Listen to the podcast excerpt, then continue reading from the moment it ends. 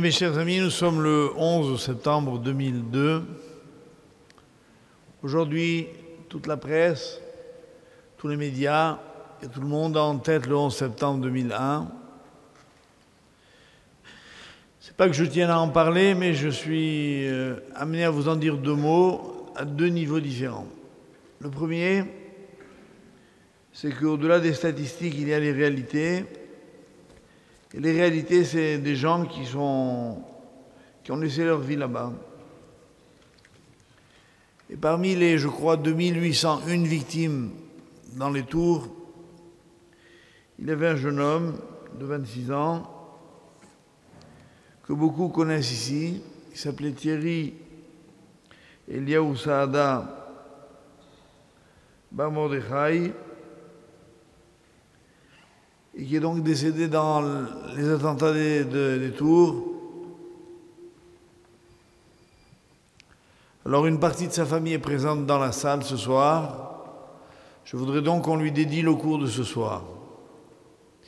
Bien que ça ne corresponde pas tout à fait au niveau des dates juives, puisque c'était le 23 Elul l'année dernière. Cette année c'est le 5, le 6 déjà, Tishri. Mais il n'empêche que pour ce soir, le rapprochement s'impose et l'hommage en tout cas que nous voudrions lui rendre et à son âme. Qu'il repose en paix.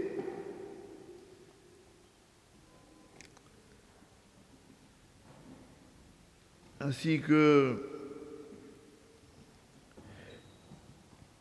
deux autres personnes dont on me demande de rappeler la mémoire, qui sont Mme Clara Benayoun, née Mazaltov, Pat Mazaltov, pardon, et Mme euh, Dora Koskas, Bad Myriam. À présent, nous allons entrer dans le vif du sujet et en passant, je pense que notre cours évoquera, sans le dire, l'événement en question. En fait, nous sommes à cinq jours du Yom Kippour, et je voudrais, bien sûr, qu'on ayons d'abord tous en tête l'immensité de cette journée. Comme dit le Talmud, Atsumo Shaliom, l'énormité de ce jour. La puissance de Yom Kippour est considérable. Cette année, je voudrais l'étudier à un niveau peut-être un peu plus approfondi que d'habitude et dans l'approche que je vous propose à présent. Nous lisons dans les écrits de nos sages que on ne peut pas évoquer l'un des attributs de Dieu quand cet attribut n'est pas en marche, n'est pas en action au moment où on l'évoque. Qu'est-ce que ça veut dire? C'est-à-dire que par exemple, actuellement, c'était le cours de la dernière fois, de la semaine dernière, on dit, dans nos prières que Dieu est Meler. On a un peu expliqué qu'est-ce que ça voulait dire que Dieu est Meler, qui est le roi. Dire qu'on accepte sa royauté, qu'on s'y soumet et qu'on prend conscience tous les jours que tout ne dépend que de lui. Bon. Maintenant, c'est une réalité qu'on vit comment dans la vie juive? C'est-à-dire qu'en dehors de cette période des dix jours, où par exemple, au lieu de dire Ael Akadosh, dans la Hamida, on doit dire Amelech Akadosh, l'Allah dit que si on a oublié, il faut se reprendre. C'est grave de se reprendre parce qu'on a mentionné le nom de Dieu en vain. Pourtant, il faut se reprendre. Qu'en est-il à l'inverse? Si quelqu'un le, au mois de Cheshvan ou de Kislev dit Amelech HaKadosh au lieu de dire Ael HaKadosh. Ça peut arriver.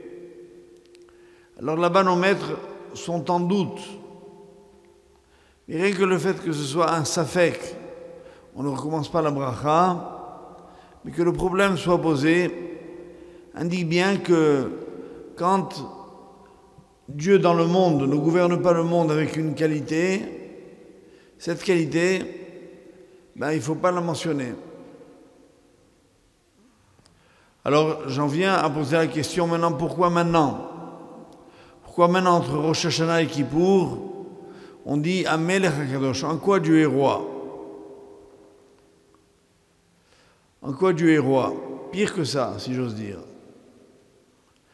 Dans la de Rosh Hashanah, comme dans celle de Kippour, on va dire Baruch Ata Hashem Eloheinu Melech HaOlam, Melech al Kol par exemple, Mekadesh Israël, Veyom Zikaron. Béni soit Dieu éternel, roi de toute la terre, qui sanctifie Israël et le jour du, souvenir, c'est-à-dire Rosh Hashanah. Même chose à Kippour. Alors je vous pose la question. Voilà ce qu'on va essayer de comprendre ce soir.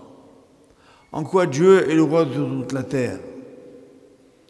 Vous avez l'impression qu'il est le roi de toute la terre, vous, honnêtement? Je ne sais pas si vous avez marché dans Paris aujourd'hui, ça ne ressort pas nécessairement. Des affiches, des films, de la vie, des conversations des gens. Meler al-Kol Et pourtant, on ne devrait pas le mentionner puisque c'est une halakha. On ne mentionne une halakha que si une, une mida, que si elle est effectivement en exercice, si j'ose dire. La base de cette discussion, vous allez la voir, est extrêmement intéressante. Dans la Gemara de Yoma, nos sages rapportent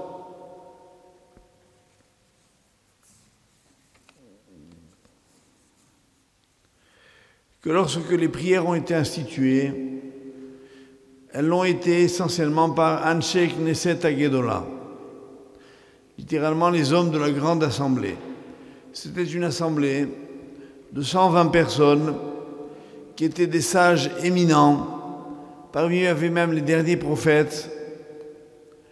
Et cette assemblée a notamment, par exemple, rédigé l'Amida, que nous disons tous les jours. C'est le même texte depuis 23 siècles. C'est énorme. Alors on demande là-bas, pourquoi est-ce qu'on les appelle Gedola Et on dit, parce que ou Atara Yoshna, parce qu'ils ont remis la couronne à sa place. De quelle couronne il s'agit? Et le Talmud explique de la couronne de Dieu.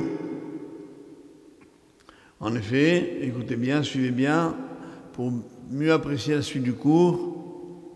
Dans la Torah, il y a marqué un verset du Pentateuch, donc de la Torah, Hael, Agadol, Agibor, Veanora. À l'époque.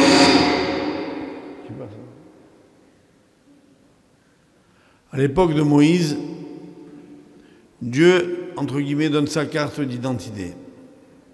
Et à elle, Agadol, le grand, Agibor, le puissant, Véanora et le redoutable. Alors le Talmud dit, quand le temple a été détruit, le temple de Jérusalem, il y avait un prophète en ce temps-là qui s'appelait Jérémie. Écoutez bien, qu'a fait Jérémie du Talmud, il a dit Nochrim Mikacharim Bechal Ayenora Otav Loamar Nora. Il a dit comment? Des étrangers, des, païens viennent, détruisent le temple de Jérusalem, et ils font ce qu'ils font dans le Echal, dans l'Arche Sainte, où est le Dieu redoutable? On ne le voit pas. Alors il a dit, il ne faut plus dire Nora, il faut dire El Gadol.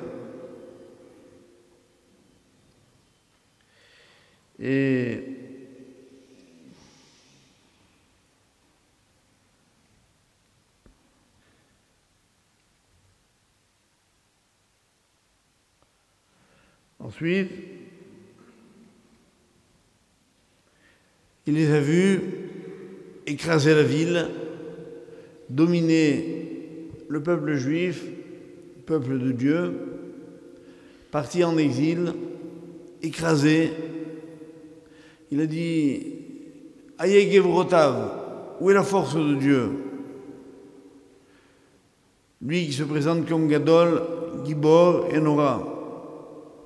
On ne voit ni Nora, ni Gibor, ni fort, ni redoutable. Alors il faut supprimer dans la phrase Gibor, Venora, et dire juste à elle à Gadol. Dieu est grand, point. Sont arrivés quelques siècles plus tard, alors que le temple n'était pas reconstruit, les hommes de la grande assemblée. Et ils ont dit, quoi? On a supprimé ces deux mots, et ils ont dit ce mot extraordinaire, hen, hen, noraotav. Hen, hen, givrotav. C'est justement là qu'on voit que Dieu est fort. C'est là qu'on voit qu'il est redoutable. Pourquoi? Parce qu'il ne dit rien. Cette Gemara est terrible. Elle cite un verset qui dit Michamo Hashem, qui est comme toi, ô Dieu parmi les puissants? Et le Talmud ici rectifié dit qui est comme toi parmi les Illemim, mais non pas les Elim, qui veut dire les puissants. Illemim, ça veut dire les muets. Qui est comme toi parmi les muets, ô Dieu? C'est-à-dire tu as la force de te taire même quand tu vois ce que tu vois. Et voilà pourquoi il ne faut pas supprimer Gadol, Gibor, Venora. Donc on voit que ce problème-là est un problème qui est réellement posé dans le Talmud qui est un vrai problème de halakha. Est-ce qu'on a le droit de dire Melech al si on voit que ce n'est pas le cas? Honnêtement, tout ce qui se passe dans le monde comme violence, comme exaction, comme immoralité, comme perversité, et on dit que Dieu est le roi du monde, soyons honnêtes, c'est pas vrai. Oui, du moins c'est ce qu'on est tenté de se dire à juste titre, honnêtement. Et pouvez vous le dire puisque le Talmud dans la Gemara de Yoma ose le dire. Et pas n'importe qui, le prophète Jérémie. Il n'a pas été excommunié pour autant. Au contraire. Il faut donc chercher à comprendre qu'est-ce qui se passe. Alors en fait, les maîtres postérieurs, les Rishonim, commentaires de la Tefila, disent toujours un grand principe que la conclusion d'une beracha, elle vient résumer tout ce qui s'est dit avant. Hatima me'en. Ça veut dire, euh, par exemple, dans la mida de tous les jours, on parle de la refoua, on dit Refaenu Hashem ve'le'afe, Oshienu ve'le'asheak te'ilatenu ata, ve'allah rucham marpel lechol tararunu, chol makotenu, chol machovenu,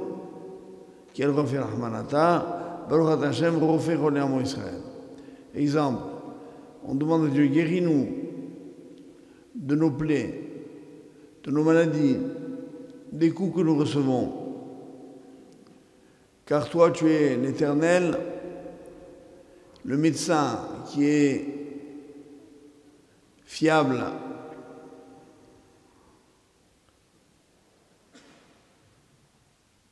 sincère, béni soit l'Éternel qui guérit les malades de ton peuple Israël.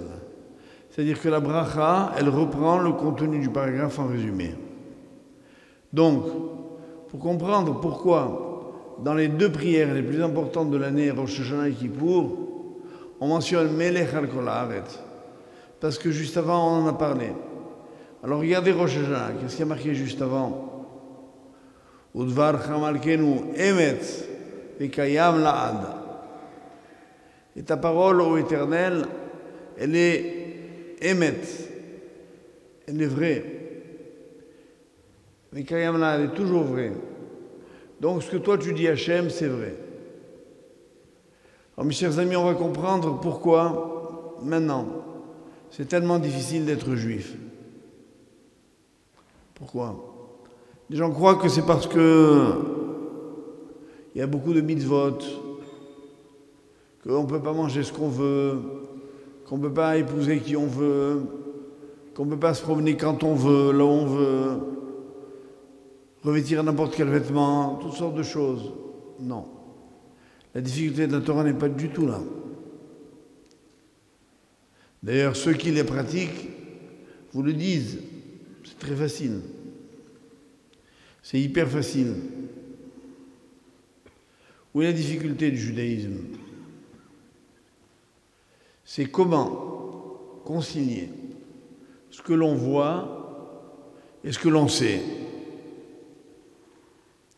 Ça veut dire que je vois autour de moi ce qui se passe. Bon, point. No comment, comme on disait à New York.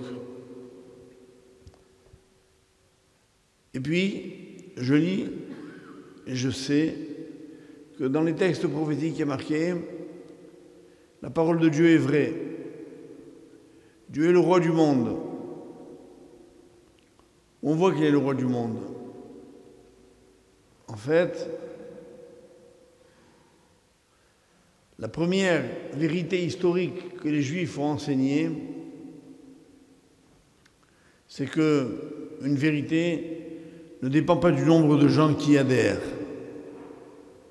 Les gens ont tendance à dire, voyez, tout le monde le fait, donc c'est vrai. Tout le monde le dit, donc c'est vrai. Ça marchait comme ça, pauvres de nous, juifs. Il fut un temps où les juifs, aujourd'hui 13 euh, millions au maximum dans le monde, vous savez combien il y en avait? Un. C'est pas lourd, hein? Talmud dit il y avait l'humanité d'un côté et Abraham de l'autre, tout seul. Et lui, qu'est-ce qu'il disait? Hachem ou Elohim. Dieu, il est le Dieu. Hachem est le Dieu. Et il est Qu'est-ce qu'il croyait comme Abraham? Personne. Tout le monde pensait que c'était euh, la montagne, le volcan, la source, la mer, l'éclair, le tonnerre, la forêt, qui étaient les dieux. Et ils y croyaient ferme. Il y avait des tas de pubs là-dessus. Il y avait des clips, il y avait des spots, il y avait des pubs, tous les mots insultants qu'on connaît aujourd'hui. Et il répétait sans arrêt tout ça. S'il y avait eu à l'époque d'Abraham 50 chaînes câblées, elles auraient toutes répété Venez tous vous prosterner devant le Dieu un tel.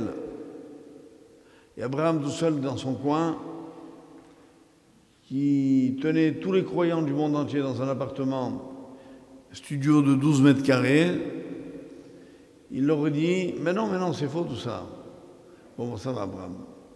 Pas trop posé. Skin. Il est, un peu fatigué.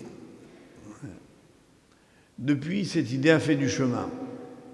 On n'est pas encore au bout du chemin, loin de là. Mais quelle est la force d'Abraham? Pourquoi nous juifs, on, fait dans toutes nos prières? Baruch Hashem Abraham. Béni sois-tu éternel, le bouclier d'Abraham. C'est-à-dire tu l'as protégé contre qui? Contre tous ceux qui voulaient agresser. Parce que c'est énervant quelqu'un qui dit la vérité, qu'on n'est pas prêt à entendre. Et c'est ce qui s'est passé. Il y a beaucoup de gens qui ont voulu tuer Abraham. Parce qu'il professait des choses que personne ne partageait. Donc nous, déjà juifs de notre temps, quand on pense des choses, on va élucider quoi? Il ne faut pas se dire, bon, mais les autres, qu'est-ce qu'ils pensent? Qu'est-ce qu'ils disent autour de nous? Ça ne sert à rien. Parce que Dieu, il est le roi de la terre, même si les autres ne le savent pas. Un jour, ils le, diront. C'est ce qu'annoncent les prophètes. Hashem, les Melech al Bayom C'est-à-dire les gens reconnaîtront, ils diront son nom.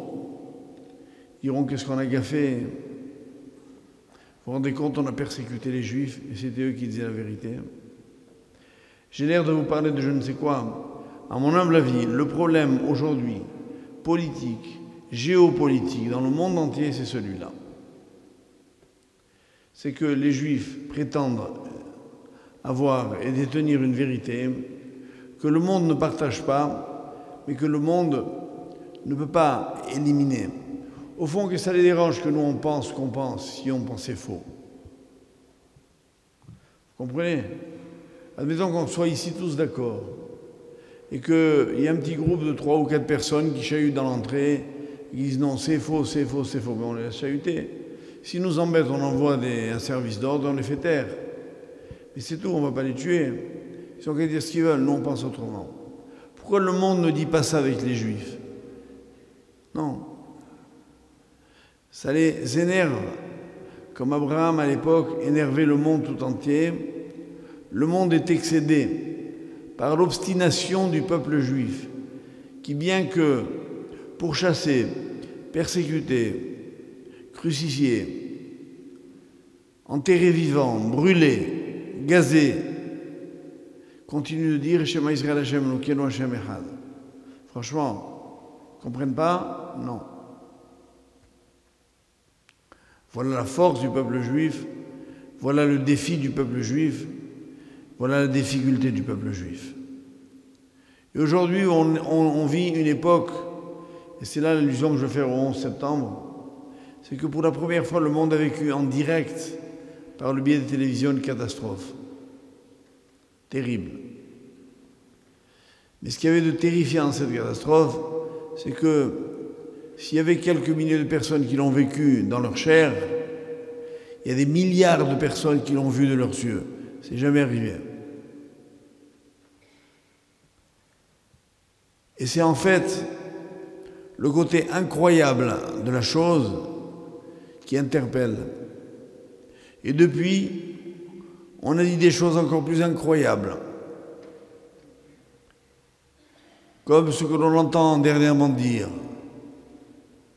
genre par d'Irak, qui dit Mais vous savez pas que c'est Israël qui a fait le coup? Genre. Comme on dit euh, chez nous, n'importe quoi. Et puis quoi encore? Il n'y a que qui peut faire un coup pareil. Vous vous rendez compte de notre force, les enfants? On nous attribue même ce qu'on n'a pas fait. Un peuple aussi puissant, il doit avoir quoi Des milliards de personnes? Non. Je l'ai dit, 13 millions. C'est ridicule par rapport à la population du monde. Et pourtant, Regardez la force que le monde nous attribue à nous. Et il est agacé par notre présence et il est persuadé que notre croyance est vraie, mais il n'a pas le courage de la partager. Voilà toute l'énigme de ce monde. Alors nous, c'est une situation très difficile à vivre. Parce qu'on nous dit dans la Torah, un jour ils reconnaîtront, en attendant ils ne reconnaissent pas, ils nous persécutent, ils nous méprisent, et surtout, nous on voit ce qui est le plus insupportable, je crois, c'est d'entendre autour de nous constamment des mensonges, des mensonges, des mensonges, et qu'il faut les supporter. Et on nous dit, Udvarcha emet malkenu, ta parole à toi, Dieu, elle est vraie. Et alors je peux faire quelque chose pour qu'ils comprennent. On a vu avec la campagne dont Israël est victime depuis deux ans, on a vu à quel point le sheker, le mensonge, était capable de devenir universel. En fait, je vous rassure, si j'ose dire, ce n'est pas la première fois.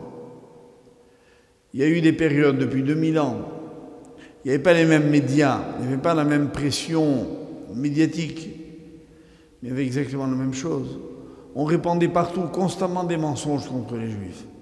Vous savez pas, c'est eux qui ont empoisonné les puits. Il y a des puits empoisonnés, c'est eux.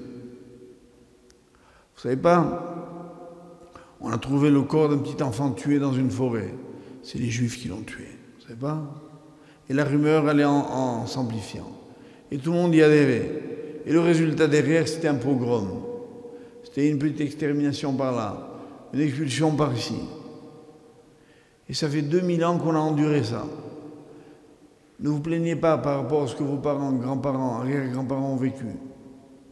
C'était atroce. Et ils n'ont pas craqué. La preuve, c'est que vous êtes là.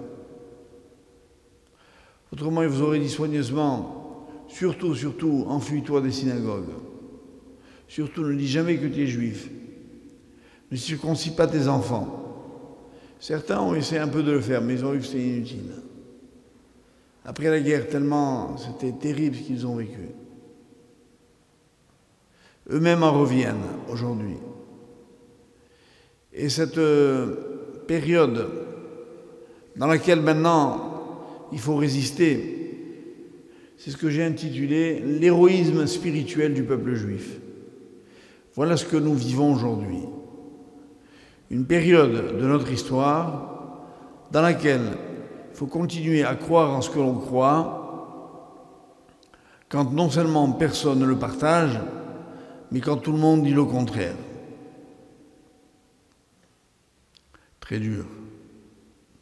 Alors, pour se donner des forces, on a un événement qui s'appelle Yom Kippour. J'ai dit tout à l'heure, il est immense cet événement. Qu'est-ce que ça veut dire qu'il est immense? Ça veut dire que si on comprend bien l'identité de Yom Kippour, on comprend l'identité juive. L'identité de Yom Kippour, c'est la capacité d'inverser le temps. Un temps qui était comme ça, il devient d'un seul coup autrement. C'est une règle grammaticale de l'hébreu qui s'appelle le vav conversif. En hébreu, vous dites aya, ça veut dire quoi Aya? En hébreu. Il était aya. Vous mettez ve aya, ça veut dire il sera s'appelle grammaticalement le vav conversif, c'est-à-dire qu'il convertit le passé en futur. Voilà le peuple que nous sommes. Un passé capable de devenir un futur. Ça, c'est entre guillemets la magie de Yom Kippour.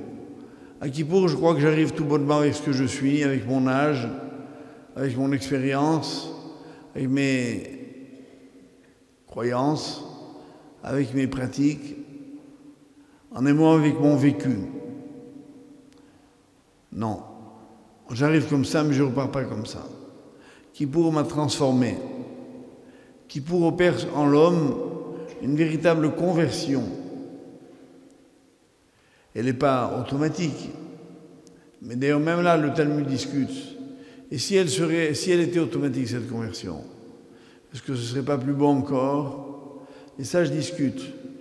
In fine, le débat reste ouvert. Mais quoi qu'il en soit, faut-il faire un geste ou pas? Apparemment, oui, il faut faire un geste. Celui qui fait Teshuvah, Yom Kippour, le change complètement. Et il ressort une autre créature qui, elle, a retrouvé la force, l'énergie, non seulement de tenir le coup face à tout ce que je viens de dire, mais mieux encore, de repartir de plus belle dans ce magnifique combat qui n'a jamais tué personne, du moins de notre côté. Le combat des idées. C'est vrai, on n'a jamais converti des gens de force chez nous. On nous reproche même de ne pas les convertir du tout. Je préfère ça que le contraire. Dans le monde entier, n'ayons pas peur de le dire aujourd'hui, les grandes religions sont construites sur des menaces, sur des parfois crimes, dans tous les cas sur des coercitions. Ça n'a jamais été le cas du judaïsme. On n'a jamais obligé quiconque à devenir juif, ni quiconque à pratiquer le mitzvot. On sait que ce que l'homme accepte, c'est ce qu'il y a de plus fort en lui. Alors ça sert à quoi d'obliger? C'est un échec. Et à terme, une bombe à retardement. Si on veut détruire quelqu'un, oui, il faut l'obliger. Mais si on veut lui permettre d'être, il faut lui expliquer, il faut le toucher, et il se transforme tout seul. Voilà ce qui est notre pari à nous, que nous avons appris nous. C'est ce que j'avais vraiment envie de vous dire ce soir. Quand, dit le Midrash, Dieu a voulu créer l'homme, il y a eu un grand débat dans le ciel, explique-t-on. Le Midrash se fonde sur une, anomalie grammaticale. Le verset de la Torah dit Naase Adam. Faisons l'homme, c'est un verset célèbre. Faisons l'homme à notre image, dit Dieu. De là, les imbéciles ont dit mais ils sont donc plusieurs, puisque c'est un pluriel. Faisons l'homme. Pourquoi Dieu n'a pas dit je vais faire l'homme à mon image? Il a dit Naase Adam. C'est clair, c'est un pluriel en hébreu. Et le mirage dit que Dieu a consulté le monde d'en haut. Et qu'est-ce qu'il y a dans le monde d'en haut? Il y a toutes les idées, mais elles sont désincarnées. Elles sont théoriques. Elles sont uniquement de nature spirituelle. C'est quoi? Par exemple, Chesed, l'amour. Par exemple, Mishpat, le droit. Par exemple, shalom, la vérité. Par exemple, Emet, la vérité. Alors Dieu a réuni tout ce beau monde-là, c'est-à-dire la, la vérité, la paix, la justice, l'amour. Arrêtons-nous là parce que c'est la liste que donne le Midrash. Il aurait dit alors on crée l'homme, puis ils sont mis à discuter. Alors l'amour a dit oui, que l'homme est capable d'amour. Le Mishpat, la justice, a dit oui, il faut le créer, l'homme est capable de justice. Le Shalom a dit non, parce que l'homme est tout entier bourré de contradictions. Il est constamment en guerre avec lui-même. Il ne faut pas le créer. Et le Hémet a dit Koulo chez Karim, il est plein de mensonges. Il ne faut pas le créer. Donc alors il y avait donc un match 2 à 2 et ils discutaient. Et voilà que le Midrash dit très joliment faut pas dire Naase qui veut dire un futur, faisons l'homme à notre image, mais Naasa, juste en changeant une voyelle. Naasa, ça veut dire l'homme a été fait. Et le Midrash dit Dieu les a consultés, comme ils n'arrivaient pas à se mettre d'accord, il a décidé tout seul. Il leur a dit, ça y est, c'est fait, c'est un garçon. Il est né. Le premier homme est né. Voilà comment ça s'est passé, selon la tradition hébraïque. Alors si vous voulez donc juste qu'on s'arrête sur un mot, le Hémet a dit, il ne faut pas créer l'homme. L'homme, il n'est pas Hémet. C'est-à-dire que la vertu qui s'appelle la vérité ne peut pas être incarnée par l'homme. Un homme n'est jamais authentique du début à la fin de sa vie. Un homme est bourré de contradictions. Donc il ne peut pas incarner le Hémet. Donc le Hémet ne peut pas adhérer à la création d'une créature comme l'homme. Et Dieu dit, non, je vais le créer. Qu'est-ce que ça veut dire, je vais le créer? Alors c'est là où je vous demande de bien suivre, c'est le tournant du cours. D'un seul coup, Dieu a pris la décision, entre guillemets. Ce débat, s'il paraît théorique, est en fait beaucoup plus profond qu'il n'y paraît. Dieu a dit, non, je vais te dire à toi le Hémet, à toi la vérité, qui trône sur ton trône solitaire. Tu sais, moi, le Créateur, d'où je veux que vienne la vérité, je veux que la vérité, elle vienne du mensonge. Je veux que ce soit l'homme qui un jour arrive à la vérité. Et je sais mieux que toi qu'il est un être fait de mensonges. Eres pardon, Emet Meres Titzmah, dit un verset. La vérité sortira de la terre. Qu'est-ce qu'elle faisait dans la terre? Bien, c'est Dieu qui l'avait jetée dans la terre. En effet, le prophète Daniel dans le chapitre 8 dit Eretz, Dieu, a pris, pardon, Emet, il a pris la vérité, Ishlir Arza, et il l'a jeté par terre. Écoutez bien ce verset. Dieu a jeté la vérité par terre. Alors évidemment, tout le monde a protesté dans le monde d'en haut en disant à Dieu, comment? Le émet, c'est la plus belle chose qui existe, la vérité, tu la bafoues. Et la tradition orale, le, Midrash, rapporté par Rachid dans le prophète Daniel, dit que là, il s'agit de la Torah, entre guillemets, que Dieu a jeté par terre. Et qui l'a jeté? C'est pas Dieu. Il a laissé jeter par terre. C'est la quatrième royauté. Vous vous rappelez que parmi les thèmes fondamentaux que nous avons étudiés une fois, il y a celui des quatre exils. Il y a que le peuple juif va connaître dans son histoire quatre exils successifs. La Babylonie, la Perse, la Grèce et Rome, et l'Occident, le monde occidental. Cette quatrième, ce quatrième exil, Déjà, on a annoncé il y a plus de 2000 ans qu'il serait le plus long et le plus dur. Et c'est lui, Rome, qui a détruit le deuxième temple. Et c'est lui qui continue de garder la Torah par terre, c'est-à-dire d'humilier. Vous comprenez ce que je veux dire? Tournez votre tête à l'extérieur du monde, voyez tout ce qui se passe. La Torah, on l'a prise et on l'a remisée dans un placard. On a dit ça c'est l'Ancien Testament. Ça c'est une religion antique. Lisez dans toutes les, encyclopédies bien nées, qui ont d'excellentes réputations.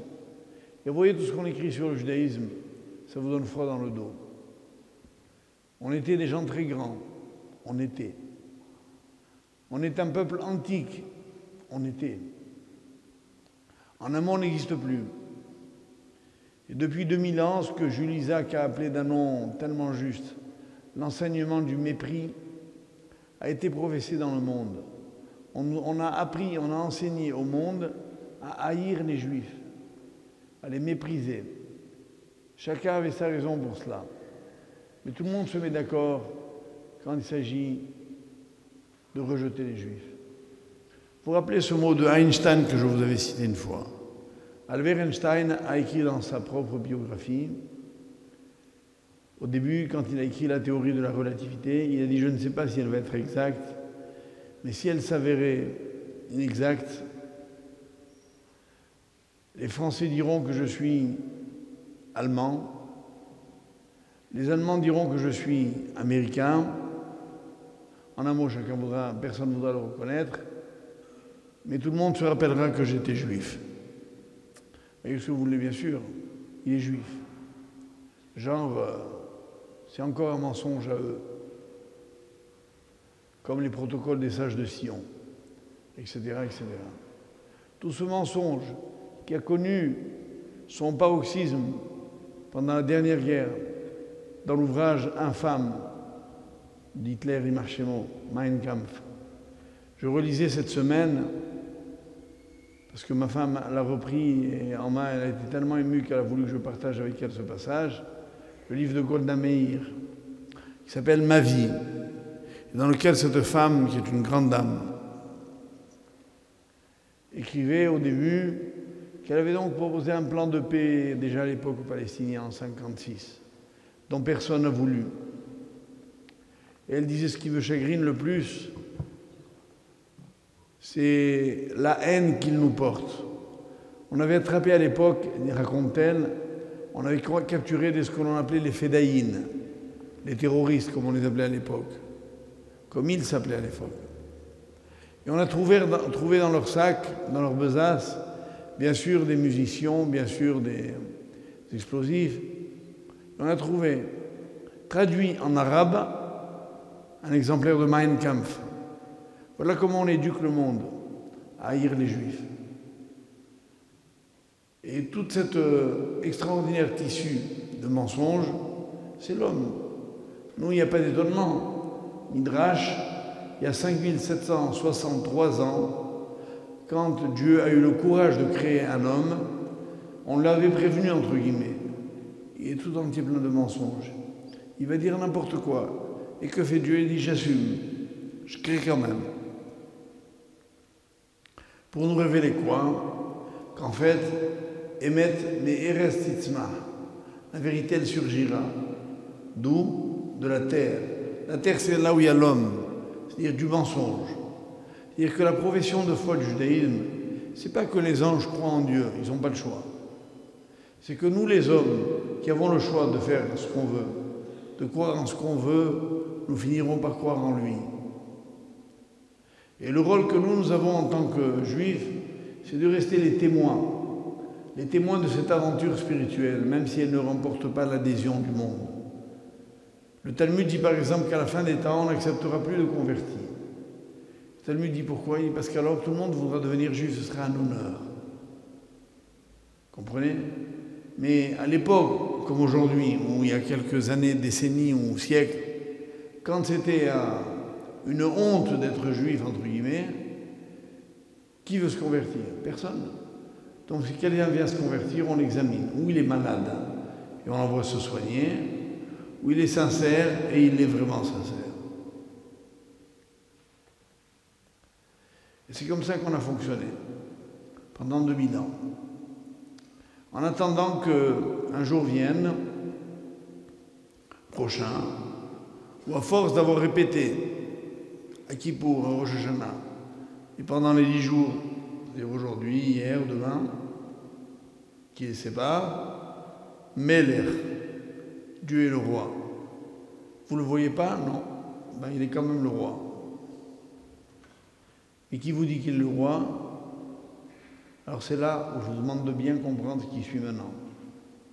Vous vous souvenez quand les Juifs ont été au, pied du mont Sinaï? Là-bas, le texte de la Torah dit que tous les Juifs ont dit. Nous ferons et nous écouterons le texte de la Torah. La loi orale dans la Gemara de Avodazara, page 3, dit apparemment un peu différemment. Elle dit que Dieu a pris la montagne, qu'il a arrachée du sol, qu'il a mise sur la tête des Juifs, et il leur a dit Vous acceptez ma Torah ou je lâche? Ils ont dit Bon, on accepte, on accepte. En un mot, il l'aurait accepté sous la coercition. En fait, ce texte, il faut bien le comprendre. Le Maral notamment explique ça veut dire quoi? Ça veut dire que les Juifs n'ont pas eu d'autre choix que d'accepter la Torah. Mais ils l'ont accepté. Pourquoi? Parce qu'en fait, quelqu'un qui découvre la Torah, même un petit peu, même une minute, qui est confronté en amont à la vérité, il n'a pas d'autre issue que d'y adhérer vraiment. Et voilà quelle est le secret de notre survie, c'est que les juifs qui ne sont pas des imbéciles, si on avait été un peuple inculte, ignorant, ordinaire, on aurait pu se dire, bon, on les a baratinés. Ils acceptent n'importe quoi, mais vous savez bien comment les juifs sont. Ils sont, je crois, cultivés, entreprenants, critiques, j'ajouterais très critiques, et vous ne pouvez pas leur faire avaler n'importe quoi aux juifs. Hein. Essayez un peu, vous allez voir. Toujours incrédule. Ils posent des tas de questions. Et vous croyez qu'à lui, ils n'ont pas posé des questions? Ils vont dire, oh, doucement, doucement. Tu affirmes ça, mais quelle preuve? D'accord?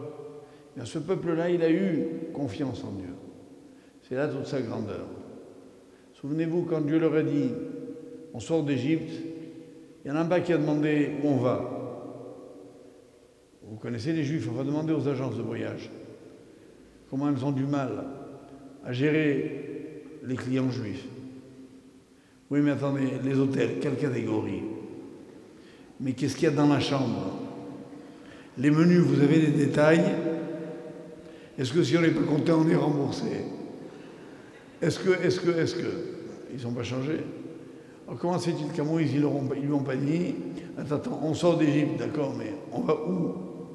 Et comment on va aller dans le désert? Est-ce qu'il y a la clim? J'imagine qu'ils ont dû lui poser la question. Eh ben non. Voilà la surprise de Dieu.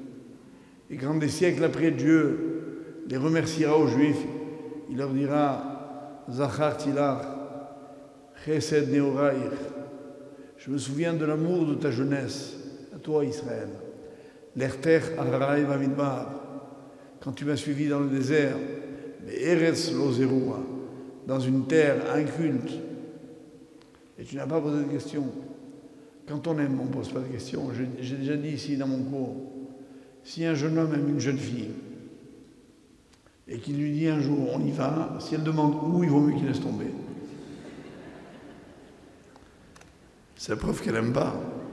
Elle s'inquiète. On va se marier, mais comment on va vivre? Combien on va gagner? Et quel loyer? Et les meubles? Et les enfants, il faut les assumer.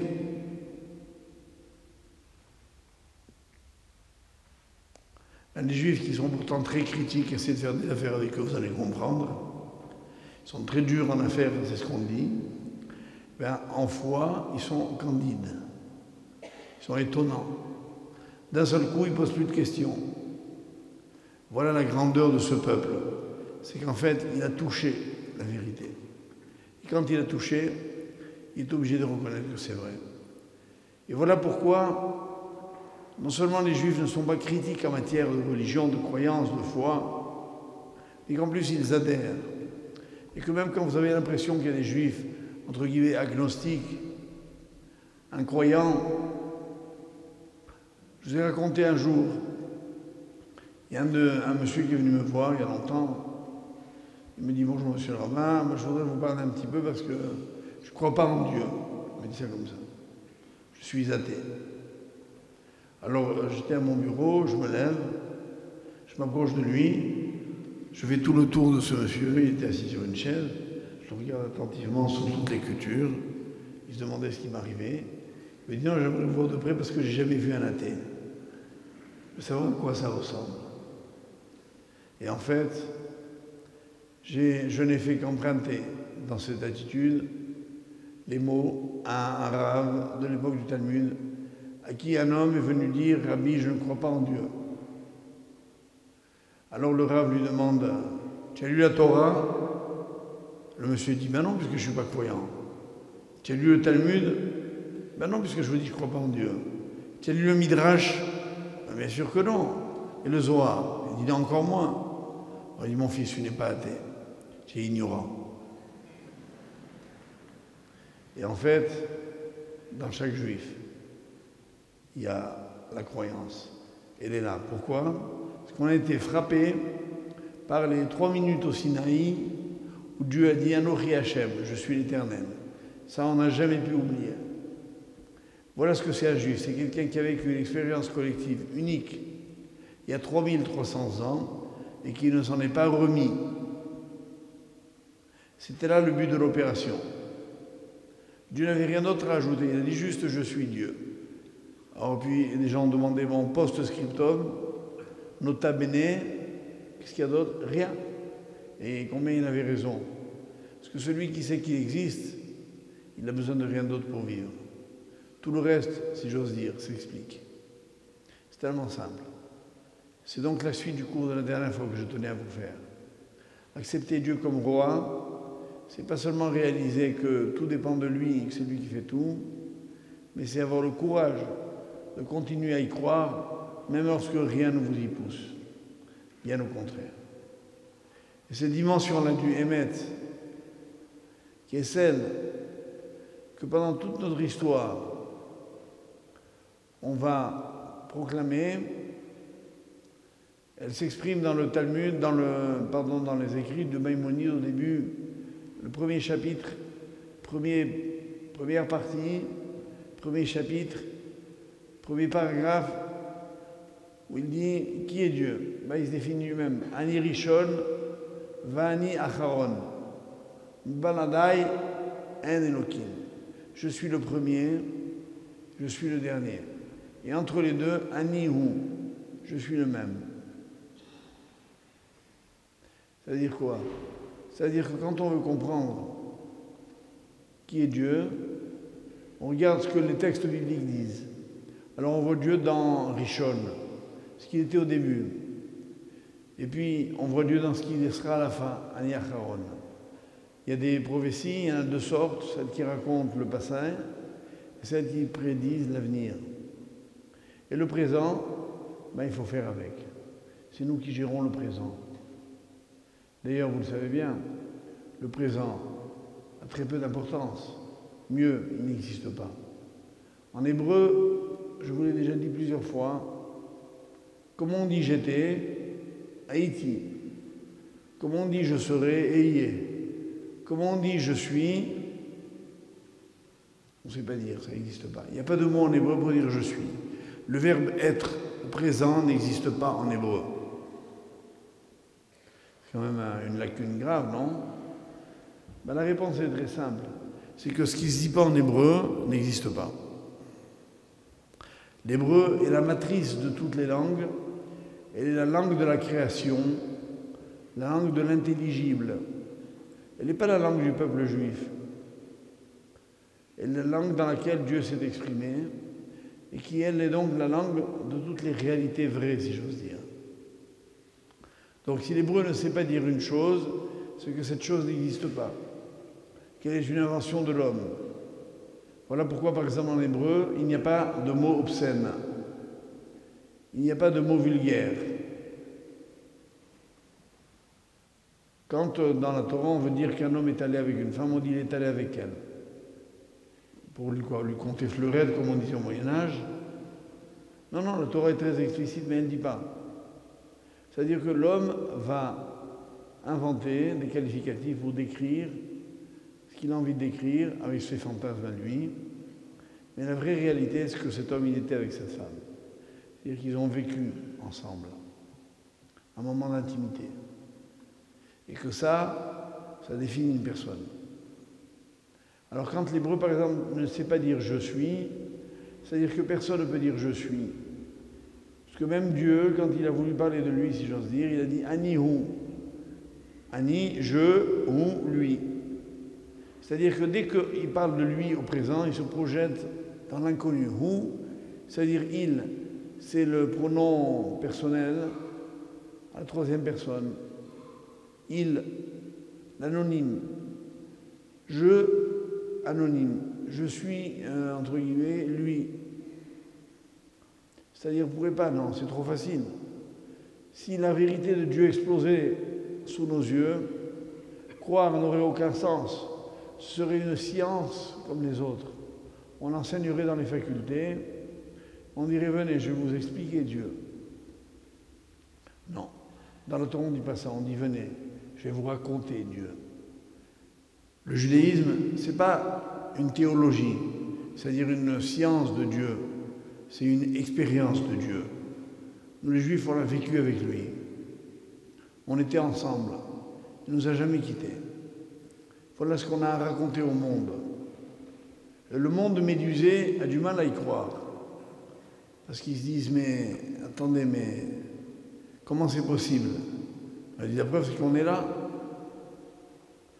Rappelez-vous de ce membre du Soviet suprême qui, dans les années les plus dures du, soviétisme, du communisme soviétique, disait Je ne crois pas en Dieu parce que c'est interdit. Mais si je devais y croire, je n'en aurais qu'une seule preuve c'est l'existence des Juifs. Le fait que nous continuions aujourd'hui d'exister, c'est un non-sens dans tous les domaines, philosophiquement, sociologiquement, historiquement, stratégiquement, économiquement, tout ce que vous voulez. Et bien évidemment, quand on regarde rien que la situation d'aujourd'hui à laquelle vous êtes habitués, vous regardez la puissance du monde arabe, qui a déclaré depuis 50 ans la guerre ouverte à Israël, et qui n'a pas arrêté, qui ne veut toujours pas reconnaître son existence. Regardez leur puissance. C'est inouï, c'est incroyable. Et comment on tient encore le coup? Regardez simplement une carte. Voyez tous les États qui entourent Israël. Israël vit comme dans une mer hostile. Autour de lui, pas moyen de mettre le pied quelque part. Vous promenez dans le monde entier. Regardez la puissance du pétrole qui a rendu les États arabes surpuissants aujourd'hui parce qu'ils sont détenteurs de l'énergie. Vous croyez que c'est par hasard ça? C'est pourquoi on arrive à se poser nous-mêmes la question. Et le Talmud résume ça dans une très simple image. Il dit l'histoire des Juifs parmi les nations, c'est l'histoire d'une brebis au milieu de 100 loups. 100. Alors évidemment, les sages ont demandé pourquoi 100 Un loup, vous savez ce qu'il fait avec une brebis? Il la déchire, il la dévore. Ça suffit un loup pour liquider une brebis. Alors pourquoi 100 loups? Le Talmud répond très joliment, c'est pour montrer la force du berger. Ce berger-là, même sans loup, n'ont pas pu dévorer sa brebis. Israël est toujours là. On est les témoins de cette présence, même si on est des témoins un peu palos des fois, un peu traîtres des fois. Ça fait rien, on est toujours là. Chez un juif, sommeille toujours sous les cendres, les braises allumées. Il suffit de souffler un peu, ça se rallume. Constatez-le autour de vous, vous verrez. ne croyez surtout pas un juif qui vous dira je ne crois pas en Dieu. C'est pas possible. Voilà ce qu'Ayom Kippour nous redécouvrons. Nous redécouvrons comment Parce qu'on dit qu'Ayom Kippour tient son nom de boulot, Yom Kippour. Pourquoi on l'appelle Yom Kippour Yom Kippourim exactement. Le jour des expiations. Parce que ce jour-là, Dieu a pardonné le péché du veau d'or. Donc il y a eu une étape de la loi. Dieu dit à Moïse, va la donner au peuple. Il descend, il les trouve en train de danser autour du veau d'or. Résultat, les tables tombent des mains de Moïse et n'atteindront jamais les Juifs. Alors, que fait Moïse? Il retourne. 40 jours une nouvelle fois pour supplier Dieu de leur pardonner. Il retournera une deuxième fois 40 jours, trois fois en tout. Et il suppliera Dieu de leur pardonner. Et finalement, Dieu acceptera de leur pardonner. Et il dira, Salahti, Kidvarecha, j'ai pardonné comme tu me l'as demandé. Ce jour-là, c'était le 10 Tishri. Donc ce jour-là, jour du pardon de Dieu, est devenu le jour du pardon, tout court. C'est le jour où on se souvient que Dieu a été capable de pardonner l'impardonnable.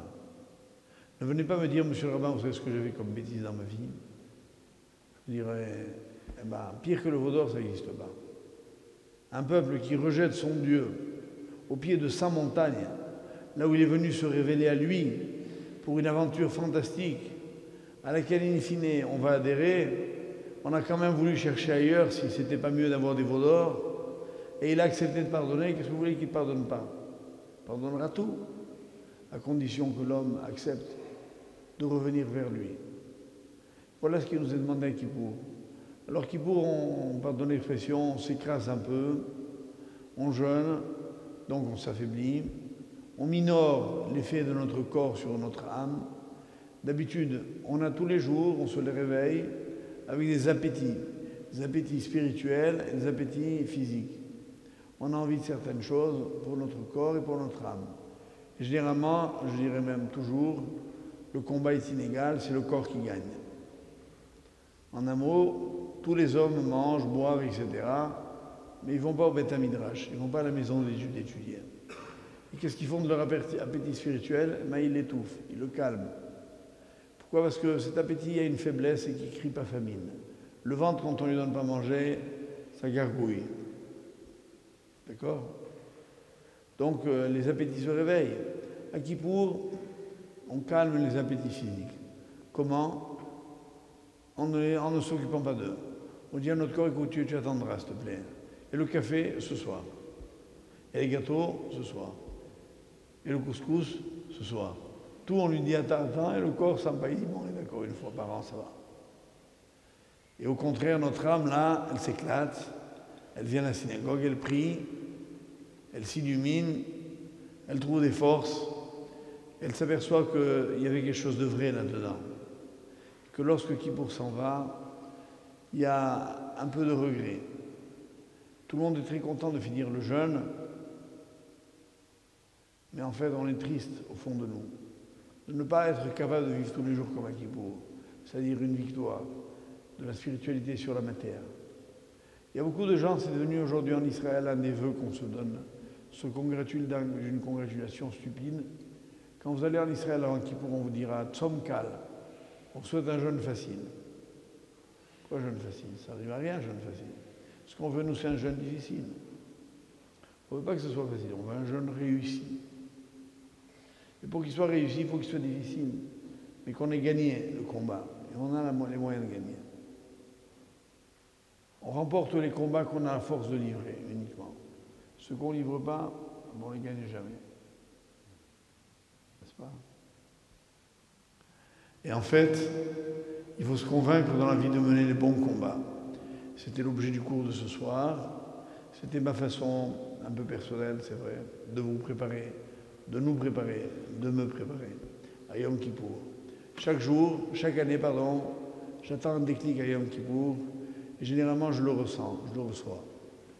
Et ce déclic, il faut un peu le provoquer. Et ce soir, nous avons voulu le faire. En vous rappelant l'extraordinaire mission qui est la nôtre, la beauté la grandeur de cette mission, et surtout la conviction qu'elle est vraie, et que dès lors que vous la toucherez du doigt, vous ne pourrez plus jamais la quitter et je laisse le Tout-Puissant faire le reste. Moi, j'ai essayé de faire mon boulot, maintenant c'est à lui de faire le sien, et vous, je suis sûr que vous gagnerez.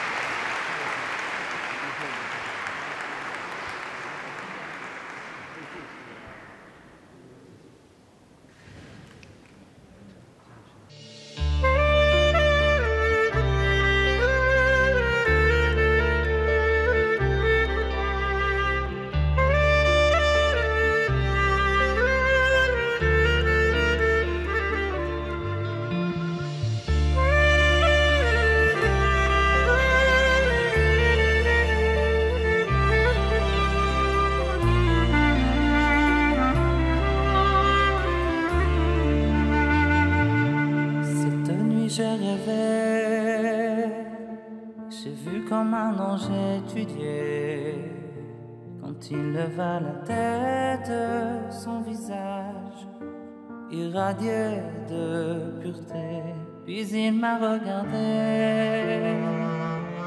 et me fit signe d'approcher.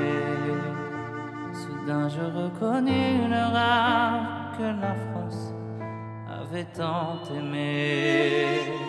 Il nous a guidés,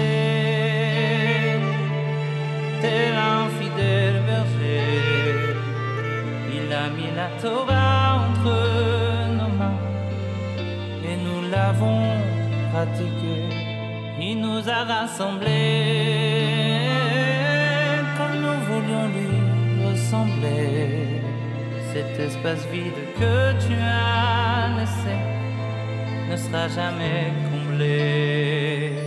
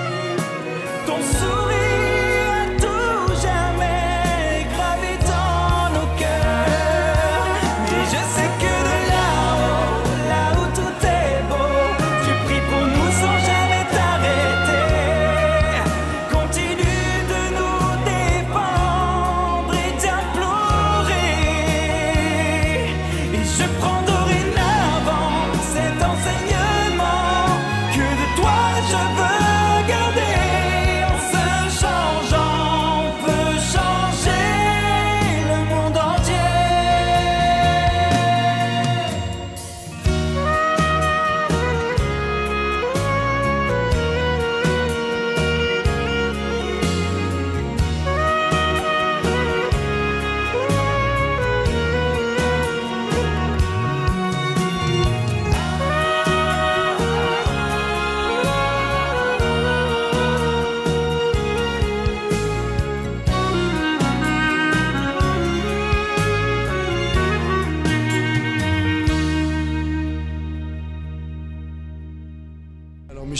bonsoir à tous.